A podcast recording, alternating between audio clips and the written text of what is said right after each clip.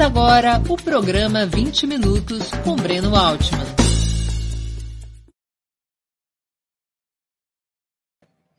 Bom dia! Está começando mais uma edição do programa 20 Minutos. Hoje é 25 de janeiro de 2020 e o tema do dia: o neoliberalismo está marcado para morrer? Nós vamos abordar no programa 20 Minutos de hoje uma discussão muito relevante, tanto no cenário internacional quanto na situação interna.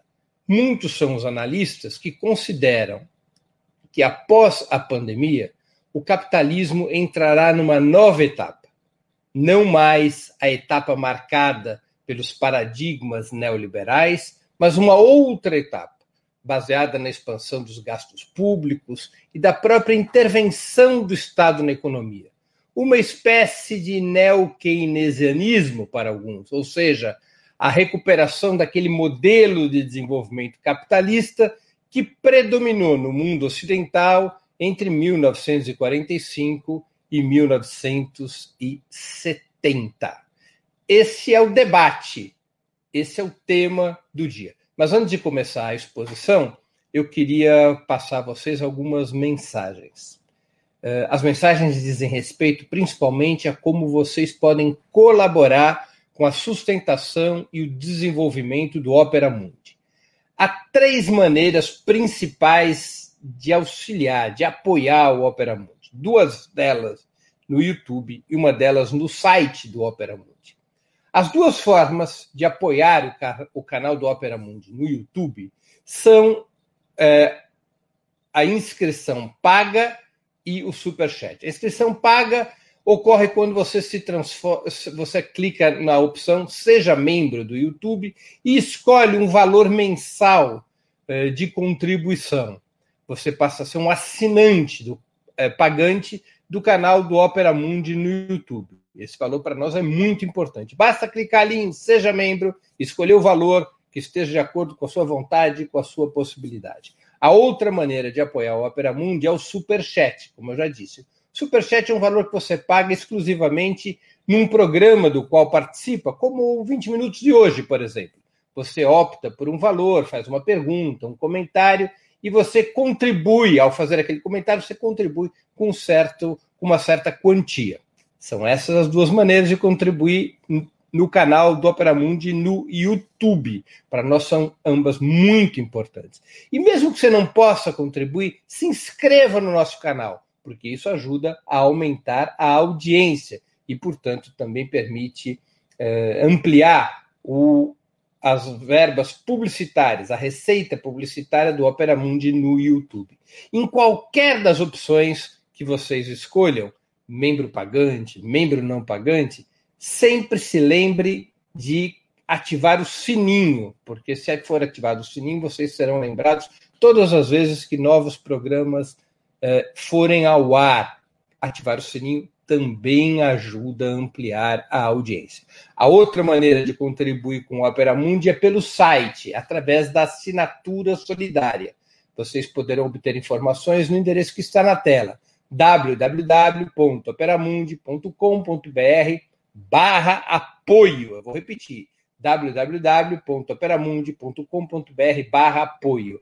Assinatura solidária é, é o principal instrumento de sustentação do Opera Mundi. Você pode clicar nesse endereço que eu informei uh, e lá está tudo bem explicadinho. Você pode fazer agora mesmo a assinatura solidária. Nós temos cerca de 2 mil assinantes solidários e queremos fazer com que esse número cresça para que o Opera Mundi tenha mais recursos para poder organizar, para poder produzir mais programas, melhores notícias, melhores análises dentro de um jornalismo de qualidade, independente, responsável.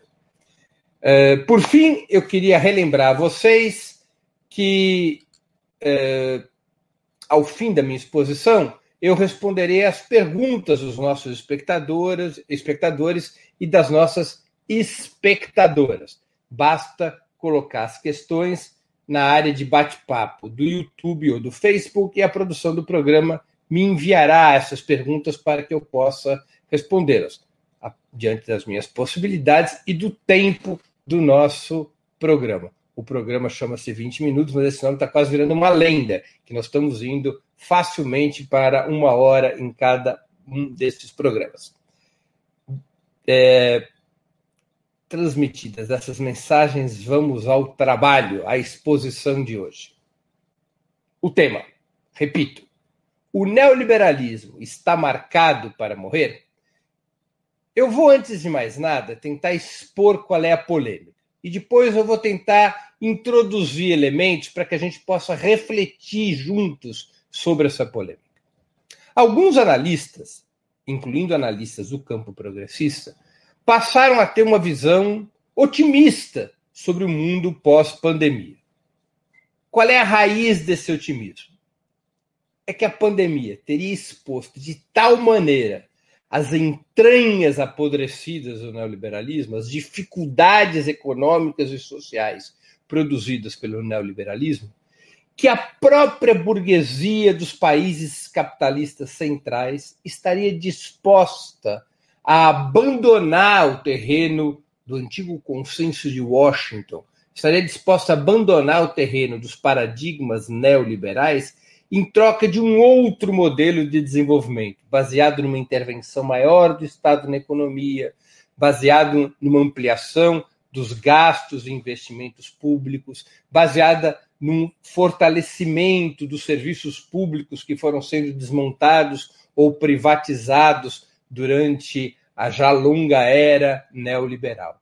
Vários são os analistas que apostam nessa tecla de uma transição do capitalismo contemporâneo do modelo neoliberal para um outro modelo que nós poderíamos chamar de neo-keynesiano, numa lembrança do que foram chamados 30 anos dourados do capitalismo mundial, entre 1945 e 1975, ou seja, os 30 anos em que prevaleceu a construção do estado de bem-estar social, um papel regulador e financiador do Estado sobre a economia, num modelo que ampliou direitos da classe trabalhadora e expandiu o mercado interno como fator de propulsão do capitalismo mundial. Muitos acham, portanto, que o neoliberalismo estaria com os dias contados e que um novo modelo de capitalismo eh, tomaria o seu lugar. Essa é uma tese, como vocês podem ver, bastante otimista. E nós precisamos checar se essa tese tem algum lastro na realidade. Se ela tem alguma base na realidade. Ou se é apenas um daqueles sonhos que muitas vezes a gente tem, especialmente em situações de dificuldade, quando a gente gostaria que as coisas fossem diferentes, embora não seja possível que assim ocorra. É, vamos primeiro tentar compreender de uma maneira bastante sintética o que é o neoliberalismo. Antes de mais nada, eu vou fazer uma afirmação. O neoliberalismo não é apenas uma política econômica. O neoliberalismo, neoliberalismo é também um processo objetivo. Qual a diferença? Uma política econômica é um conjunto de ideias que se aplica numa determinada condição histórica Uh, e, essas, e essas ideias podem dar certo, podem não dar certo, essas ideias são alteradas quando elas não funcionam e a vida segue. Então, quando as ideias elas são apenas um projeto, um exercício intelectual em função de uma determinada análise, elas podem ser alteradas por ideias mais adequadas, por ideias mais produtivas. A questão é que, a meu juízo, o neoliberalismo não é apenas isso, é também um processo objetivo. Um processo objetivo como é o imperialismo, como é a financiarização do capital. Aliás, o neoliberalismo corresponde ao período de financiarização do capital. Ou, se nós quisermos sermos, sermos mais detalhistas, há uma segunda fase do sistema imperialista. O imperialismo não é uma opção do capitalismo, não é uma política econômica. O, o imperialismo, por exemplo, é um processo objetivo. As nações capitalistas centrais não são imperialistas porque desejam ser imperialistas, porque moralmente são imperialistas, ou porque é, decidiram que as ideias imperialistas são superiores. É tudo ao contrário. As ideias imperialistas, a moral imperialista, os projetos imperialistas é que decorrem de um processo objetivo do capital. O capital dos países centrais não tem como deixar de ser imperialista. Se deixassem de ser imperialistas, feneceriam, o capitalismo chegaria ao seu fim. O que, que é o imperialismo? O imperialismo é fundamentalmente um processo econômico baseado no desenvolvimento do capitalismo nas grandes, nas nações centrais do sistema, na qual se produz um volume absurdo de capital e esse capital já não consegue mais ter taxa de retorno e lucratividade satisfatória dentro das fronteiras desses países. Para que esse capital continue a ter uma rentabilidade alta, ele precisa buscar outros mercados, outras fronteiras produtivas. Ele precisa ir atrás de outros países. Se ele não o faz, cai a rentabilidade média do capital e, em certas circunstâncias, a taxa de lucro pode despencar ao ponto de se transformar, ao ponto de se transformar numa taxa negativa. O imperialismo, portanto, é uma necessidade do capitalismo, uma necessidade vital. O capital dos países centrais precisa buscar novos mercados, precisa buscar novas situações produtivas, nas quais os salários sejam mais baixos, as matérias-primas sejam mais baratas e mais fartas, os impostos sejam menores, para que se possa manter a taxa, manter e elevar a taxa média de lucratividade das grandes corporações. Não é uma opção aos, aos, aos grandes capitalistas dos países centrais não ser imperialista. Se eles optassem por abandonar a política imperialista, eles estariam condenados à morte.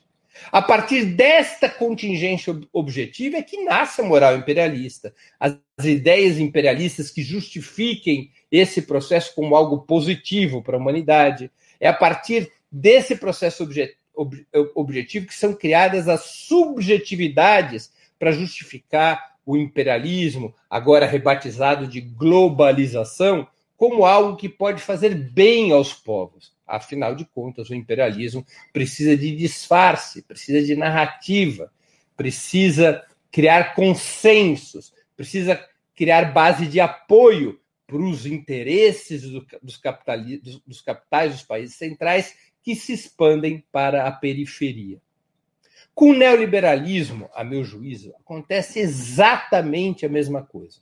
E nós podemos mesmo identificar essa etapa de financiarização do capital como, eu já disse, uma segunda fase do imperialismo e também como um processo objetivo. Basicamente, qual é a diferença?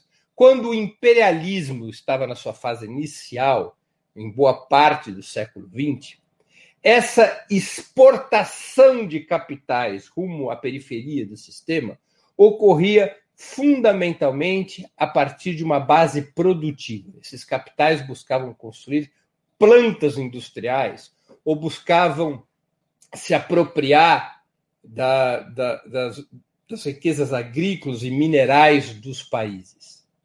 Nesta segunda fase da financiarização, o chamado capital fictício, assim a ele se referia Marx, esse capital monetizado, esse capital é, financeiro em, em estado líquido, ele atinge um volume gigantesco em função da ampliação do crédito como fator regulador da economia mundial.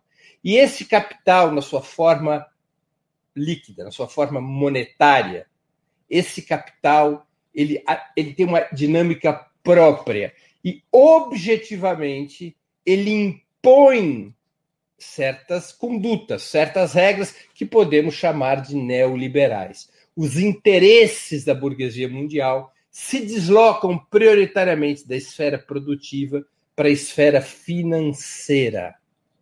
Já não se trata mais, mais de buscar expansão de mercados de consumo ou expansão da produção, já não é mais essa agenda expansionista em relação à produção industrial, mas fundamentalmente uma agenda que garanta que esse capital fictício, que esse capital financeiro, possa manter sua rentabilidade e ter segurança a partir eh, da proteção dos títulos da dívida pública dos estados periféricos, dos estados centrais, que são os ativos que principalmente organizam a rentabilidade desse capital financeiro, além dos títulos das dívidas públicas dos países capitalistas centrais e periféricos, nós também podemos falar dos ativos eh, que estão nas bolsas de valores e outras formas eh, eh, pelas quais o capital financeiro se apresenta nesta etapa. O neoliberalismo, portanto, ele é uma doutrina que nasce do processo objetivo. Não é o processo objetivo que nasce da doutrina neoliberal. A abundância, a expansão do capital financeiro no mundo obriga o capitalismo para manter sua rentabilidade ou fenecer, proteger esse capital financeiro a todo custo. Isso se dá de duas formas. Uma forma é a rentabilidade, a outra forma é a segurança. A rentabilidade diz respeito aos juros das, dos títulos da dívida pública, a rentabilidade diz respeito à, à inflação dos ativos nas bolsas de valores, a rentabilidade diz respeito, portanto, a uma expansão a taxas de juros satisfatórias do mercado financeiro.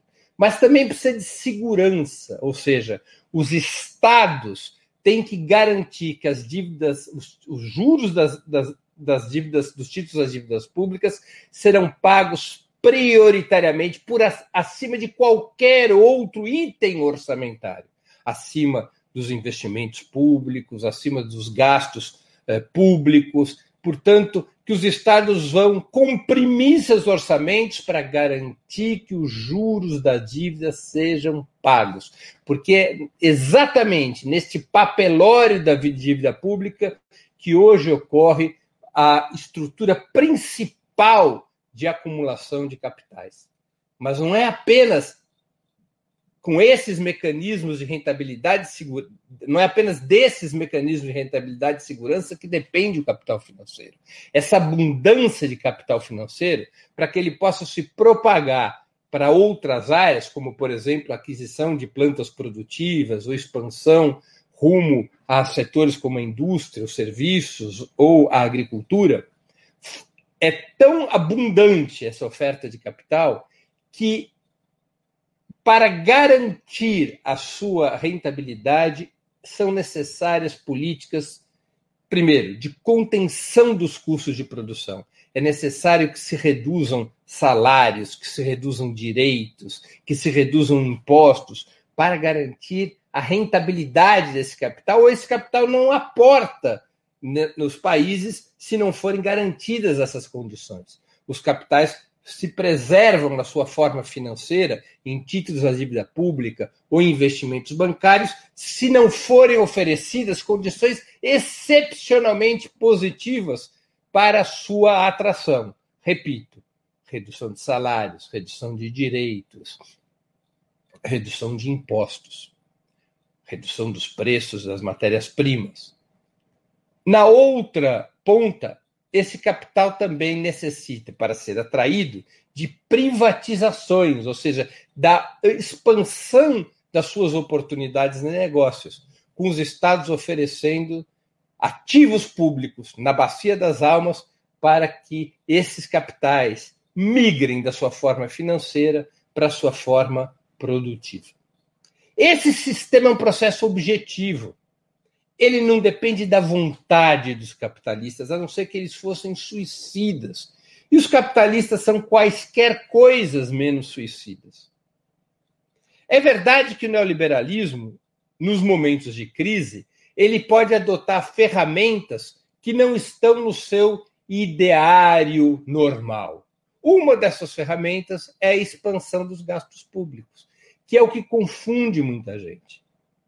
Mas lembremos a crise de 2008 2009. O que fizeram os grandes estados capitalistas diante daquela crise? Aumentaram os gastos públicos para salvar as empresas e os bancos e para manter uma certa uh, fluidez nos mercados internos. Excepcionalmente, expandiram suas dívidas internas de tal sorte que pudessem aportar recursos que impedissem as empresas e os bancos de quebrarem. Os governos centrais fizeram este aporte com o apoio das burguesias, abriram essa exceção da chamada política de austeridade, que é como o neoliberalismo denomina a contenção dos gastos e investimentos públicos, abriu essa exceção para que o capitalismo pudesse ser salvo. Depois de completada a operação de salvamento do capitalismo, esta fatura da expansão da dívida pública foi imposta pelos mesmos capitalistas à classe trabalhadora e aos países periféricos, na forma de uma agenda neoliberal ainda mais severa. Porque, uma vez salvo o capitalismo, ele queria ampliar, melhorar tanto suas condições de rentabilidade quanto de segurança. O capitalismo pós-2019 abandona de vez uma agenda expansiva dos mercados na medida em que havia escassez de crédito para sustentar a demanda, e opera uma lógica de redução dos custos de qualquer forma. Redução de custo quer dizer redução de salário, precarização de direitos, redução de impostos.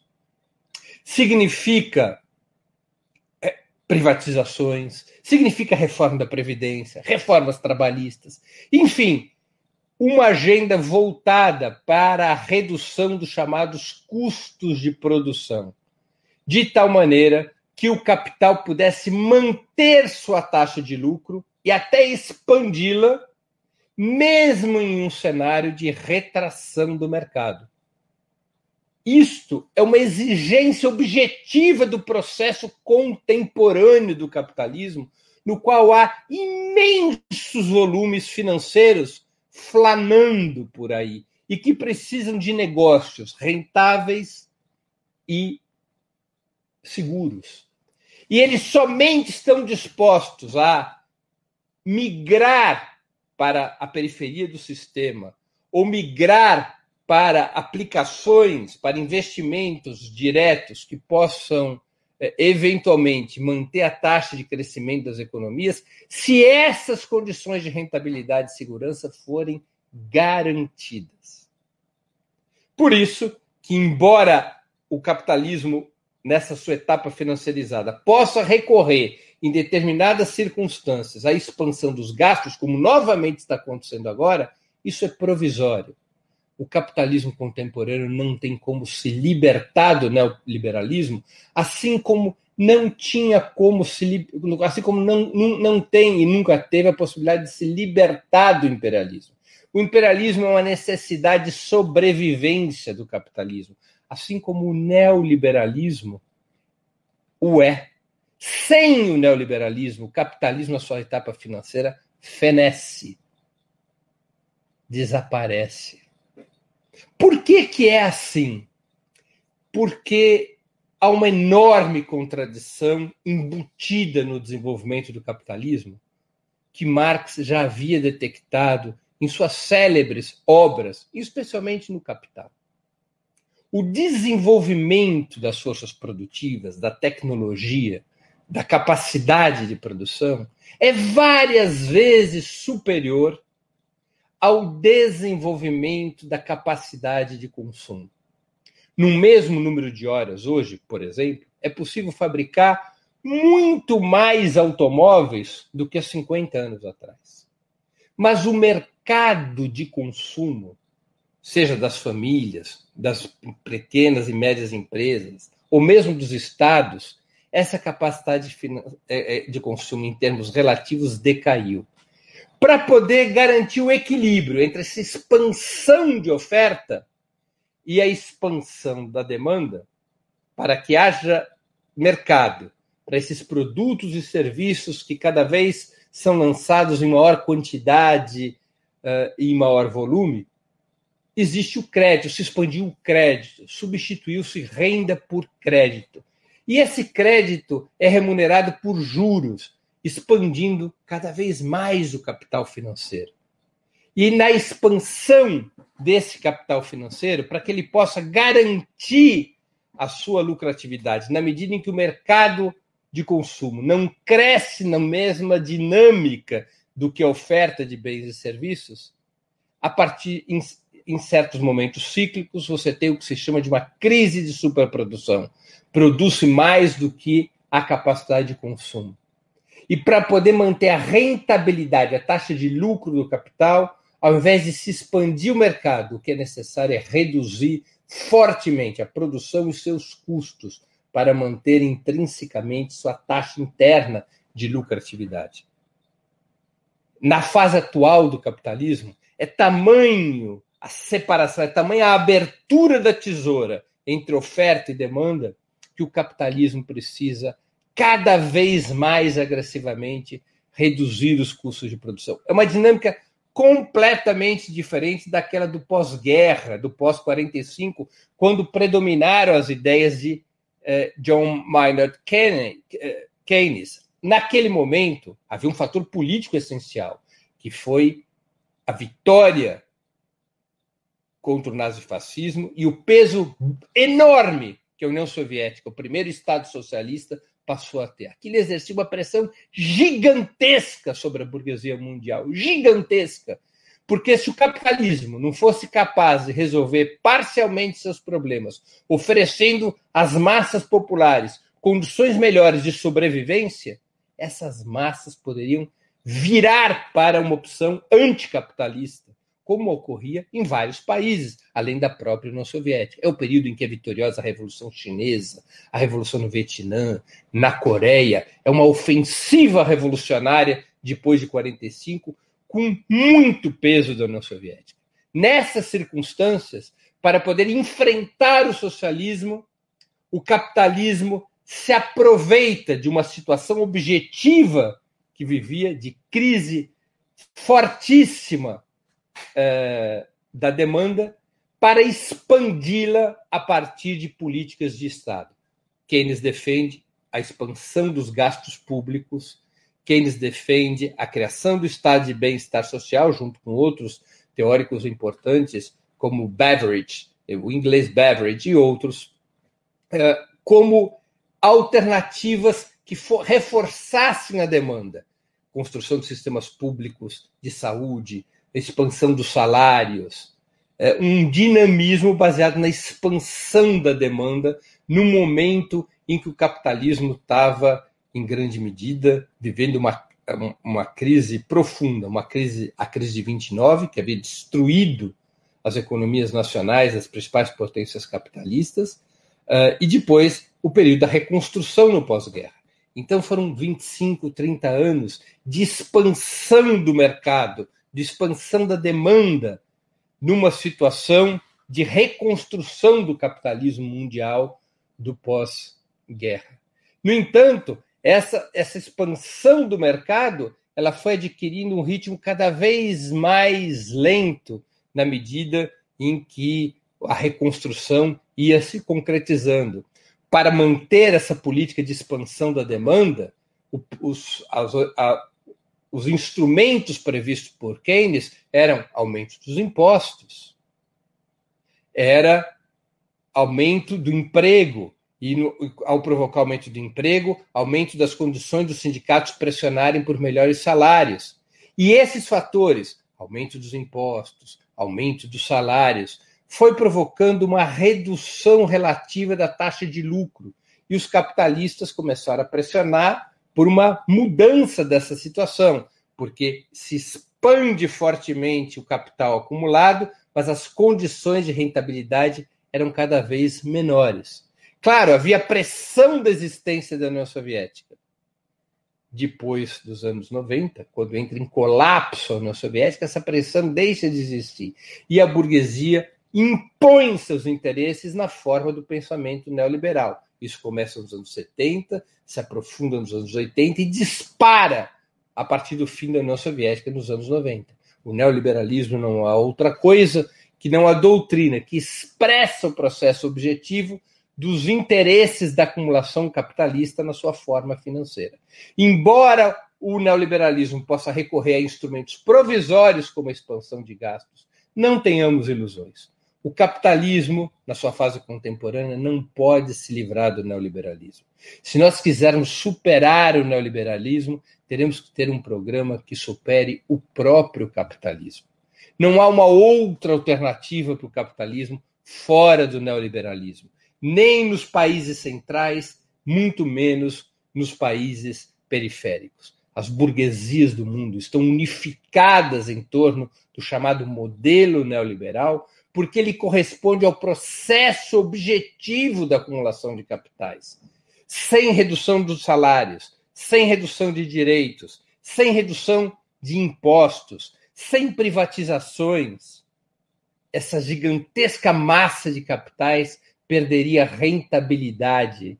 E, se e o capital, quando perde rentabilidade, fenece, empurra todo o sistema para uma crise, para crises cada vez mais brutais.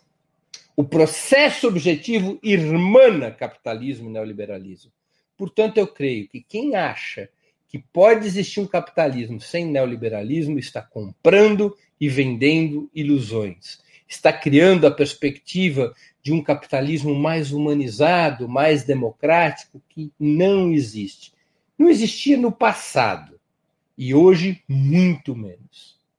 A realização das reivindicações mais simples das classes trabalhadoras, como um bom sistema público de saúde, melhoria de salários, melhoria das condições de vida, hoje só terá resposta estratégica, resposta do Estado, com a superação do capitalismo. A luta contra o neoliberalismo é a própria luta contra o capitalismo o capitalismo não tem como se libertar do neoliberalismo. Somente as classes trabalhadoras, superando o próprio capitalismo e construindo um outro tipo de sociedade, um outro tipo de desenvolvimento econômico, pós-capitalista, socialista, somente as classes trabalhadoras, tendo força política para enterrar a hegemonia burguesa no mundo, é que poderá livrar o planeta dessa chaga destrutiva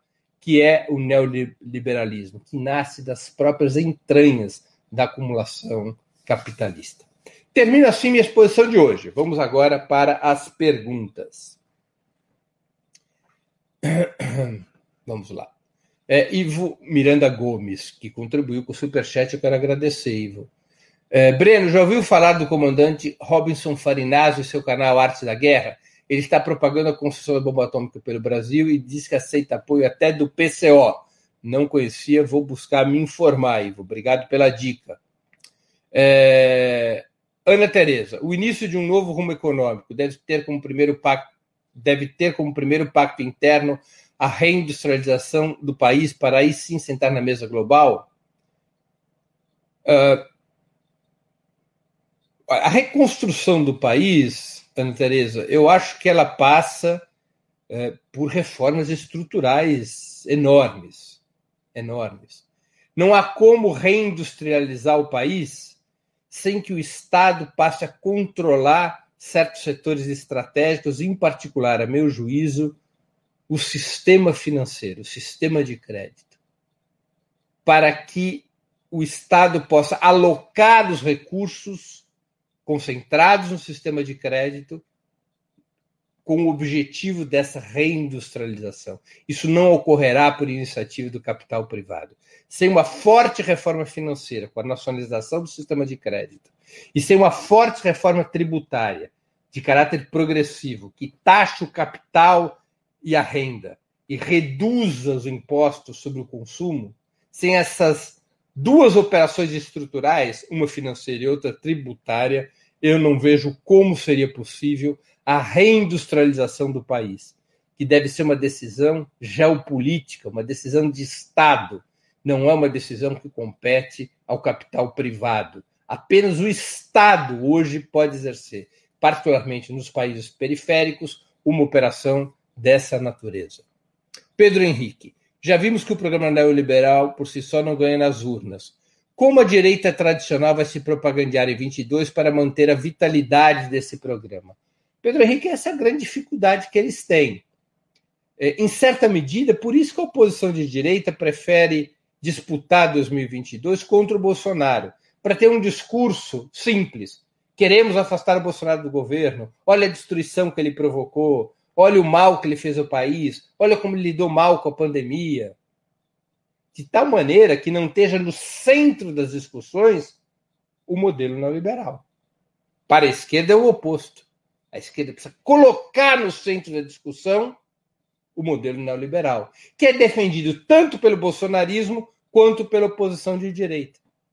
A esquerda deve colocar nesse debate um claro programa anti-neofascista, anti-neoliberal, contra o bolsonarismo e contra a oposição de direita, que são duas frações do mesmo campo conservador. A direita, se ela for obrigada a discutir o modelo neoliberal, ela tentará oferecer, como já fez no passado, certos programas compensatórios, tentará acenar com políticas que compensem o enorme sacrifício que é imposto à classe trabalhadora para a manutenção deste modelo de desenvolvimento capitalista.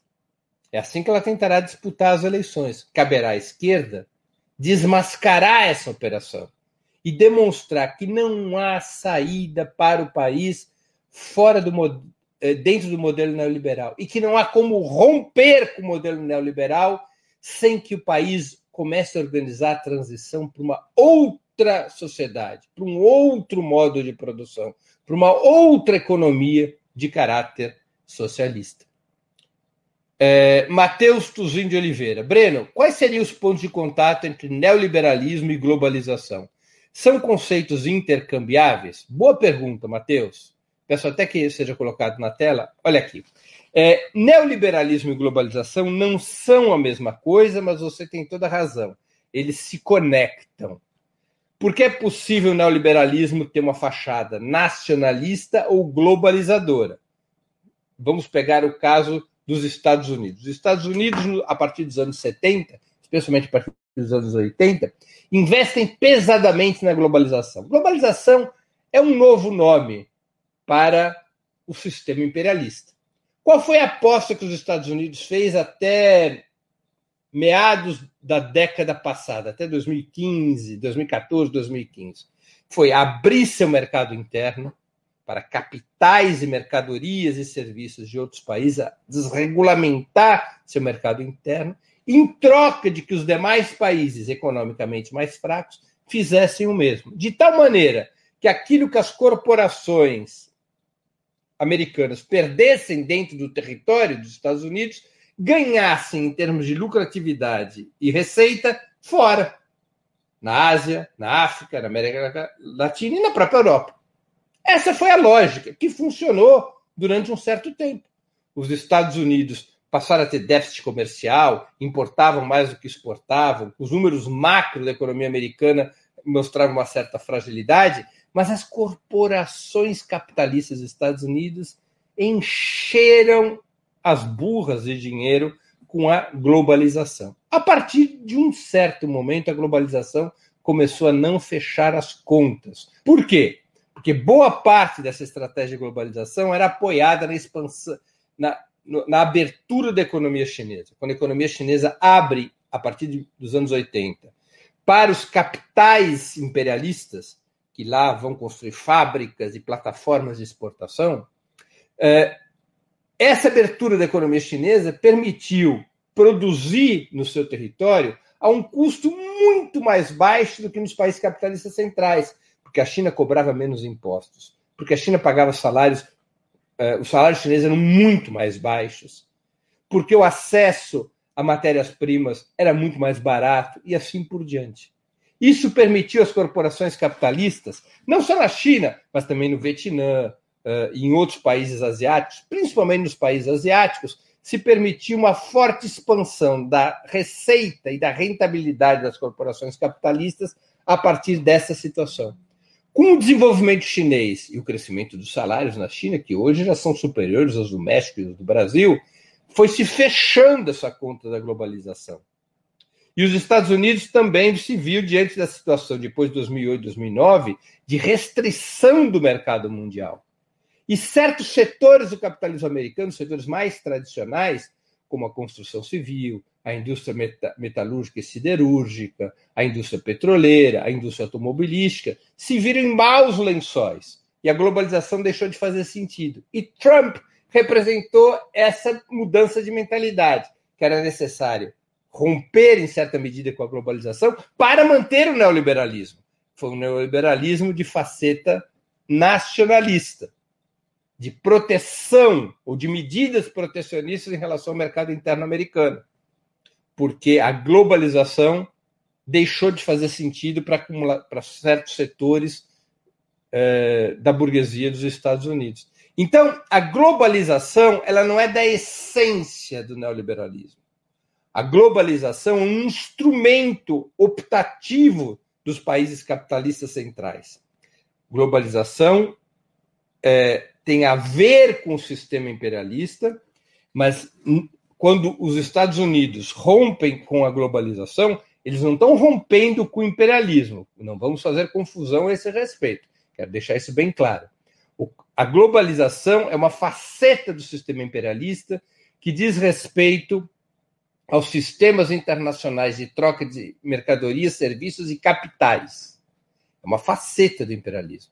Os Estados Unidos quiseram pressionar por uma mudança dos atuais padrões de troca de mercadorias e serviços e de capitais, exatamente para liberar área, para permitir melhores condições para a sua própria ação imperialista, ou seja, para exportação de capitais das suas empresas, protegendo-as no mercado interno e preservando seus ganhos na exportação de capitais para outras fronteiras.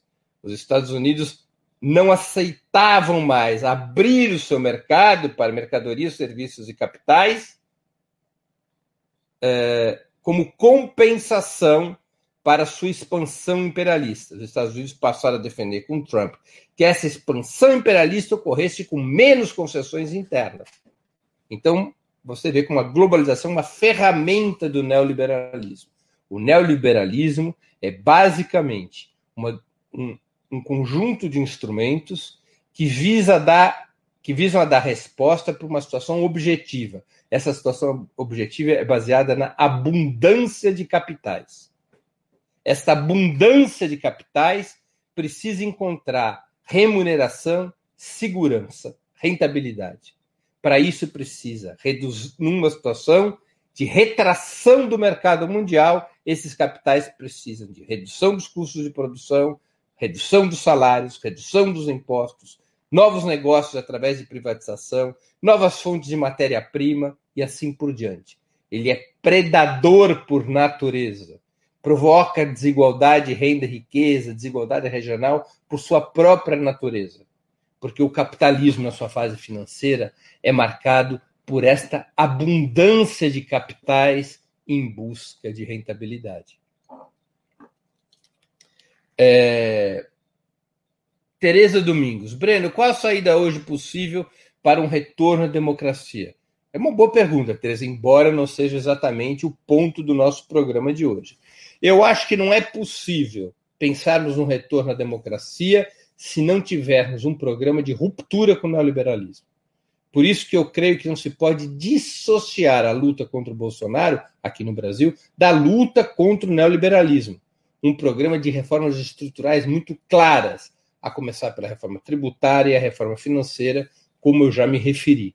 Sem um programa desta natureza, que rompa com o neoliberalismo, não é possível uma reconstrução democrática, na medida em que o neoliberalismo, faceta atual, fase atual do capitalismo, ele cada vez mais entra em contradição com as liberdades democráticas. Ele é um, um modelo que concentra de tal maneira a renda e a riqueza que a burguesia vai restringindo as liberdades democráticas porque se vê diante da situação de, de ter que impor a ferro e fogo esse modelo, muitas vezes violando o seu próprio sistema eleitoral, dando golpes de Estado, como aconteceu no Brasil em 2016, para impor essa agenda neoliberal que não consegue ter votos sem eleições fraudadas e manipuladas, como foi a do Bolsonaro, fraudada e manipulada, porque o Lula foi proibido de concorrer. É...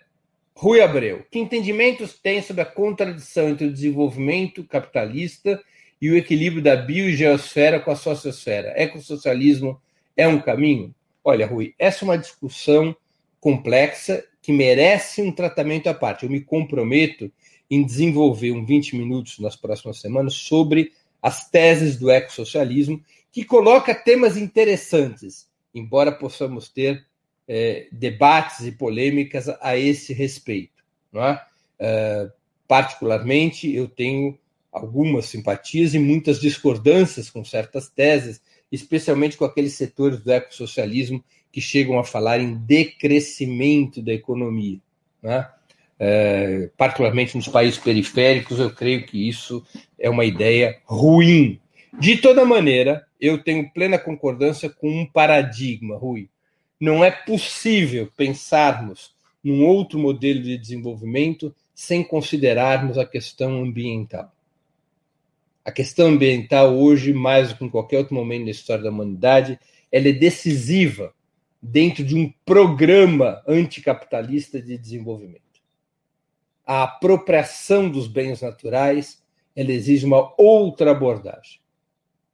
E isso significa uma inovação, inclusive no pensamento socialista. Não é possível pensarmos todas as questões do desenvolvimento por uma ótica puramente produtivista nós vamos ter que pensar como nunca em certas medidas de preservação e reprodução das riquezas naturais, de preservação do meio ambiente, dos ecossistemas, acoplados a um programa de desenvolvimento.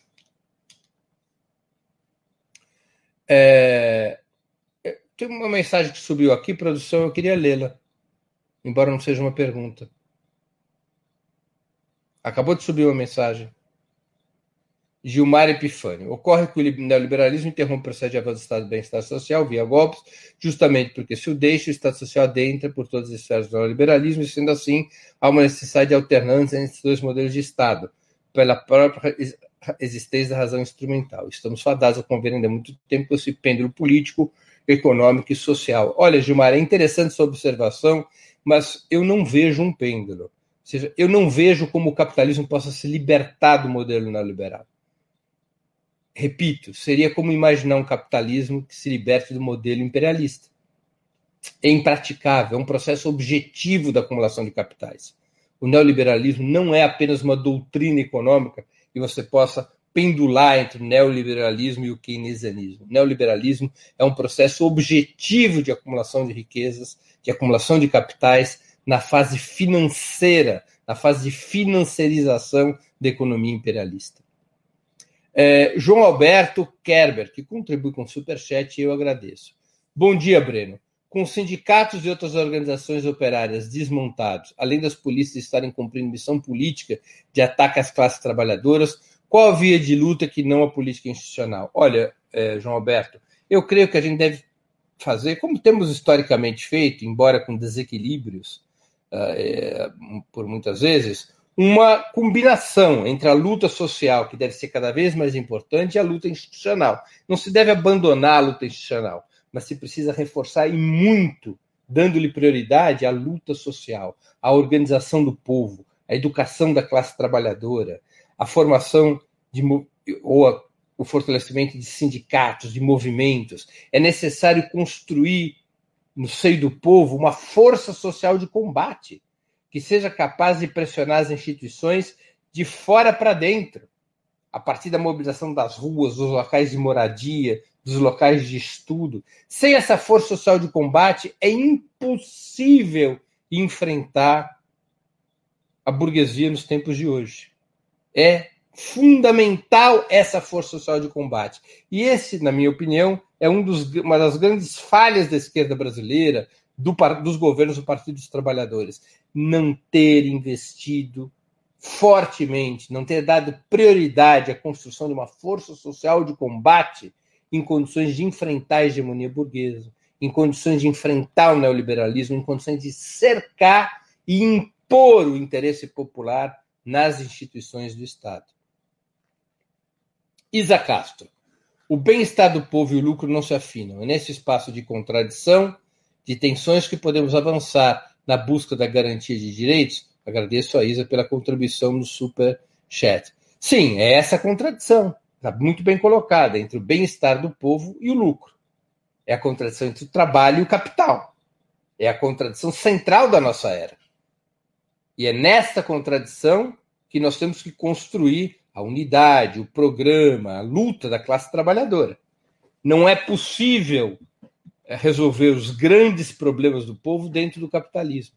Até porque os espaços de autorreforma do capitalismo são cada vez menores.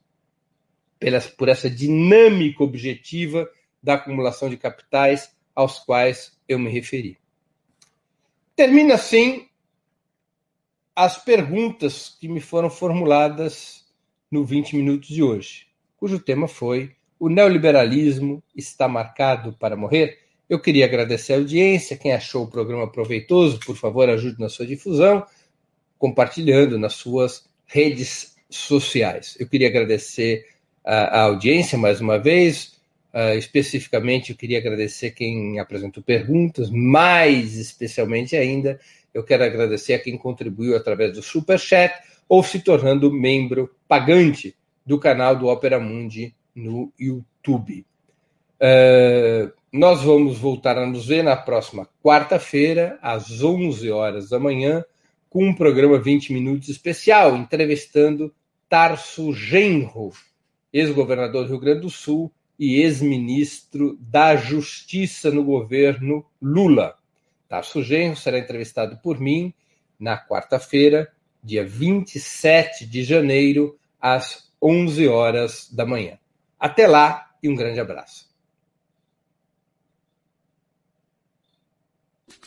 Para assistir novamente esse programa e a outras edições dos programas 20 Minutos, se inscreva no canal do Opera Mundi no YouTube.